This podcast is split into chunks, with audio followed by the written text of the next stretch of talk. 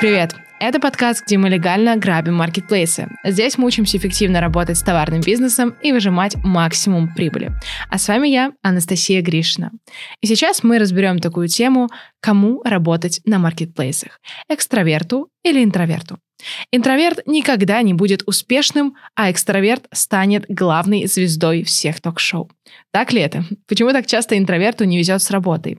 Давай сначала определимся с тобой. Кто ты? Интроверт или экстраверт? Ты предпочитаешь больше находиться один или в окружении людей? Ты любишь почитать книги или же публично выступать и рассказывать какие-то истории? Часто ли ты думаешь перед тем, как что-то сказать, или же твои слова опережают мысли? Ты любишь скромно одеваться, не привлекая внимания, или же твой образ всегда вызывает эмоции у людей? Подведем наши итоги.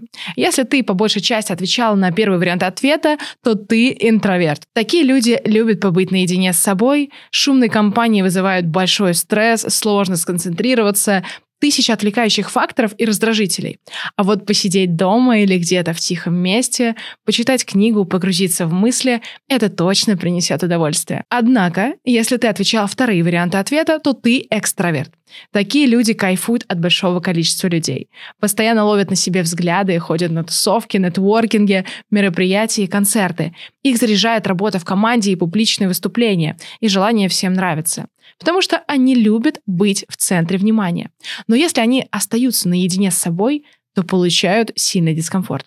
Сейчас наш мир так устроен, что если ты не умеешь создавать социальные связи, то сложно будет выйти в топы этого мира. И знаешь, похер, Абсолютно все равно, интроверт ты или экстраверт. Я работаю более двух лет с различными людьми и понимаю, что это не имеет никакого значения. Но есть одна гипотеза, которую я заметила.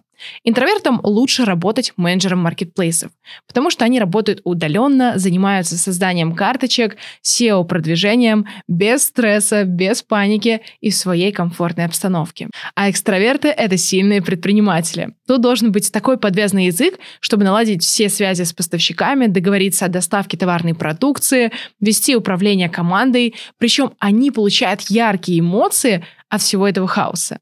Так правда ли, что интроверту не везет с работой? Однозначно нет.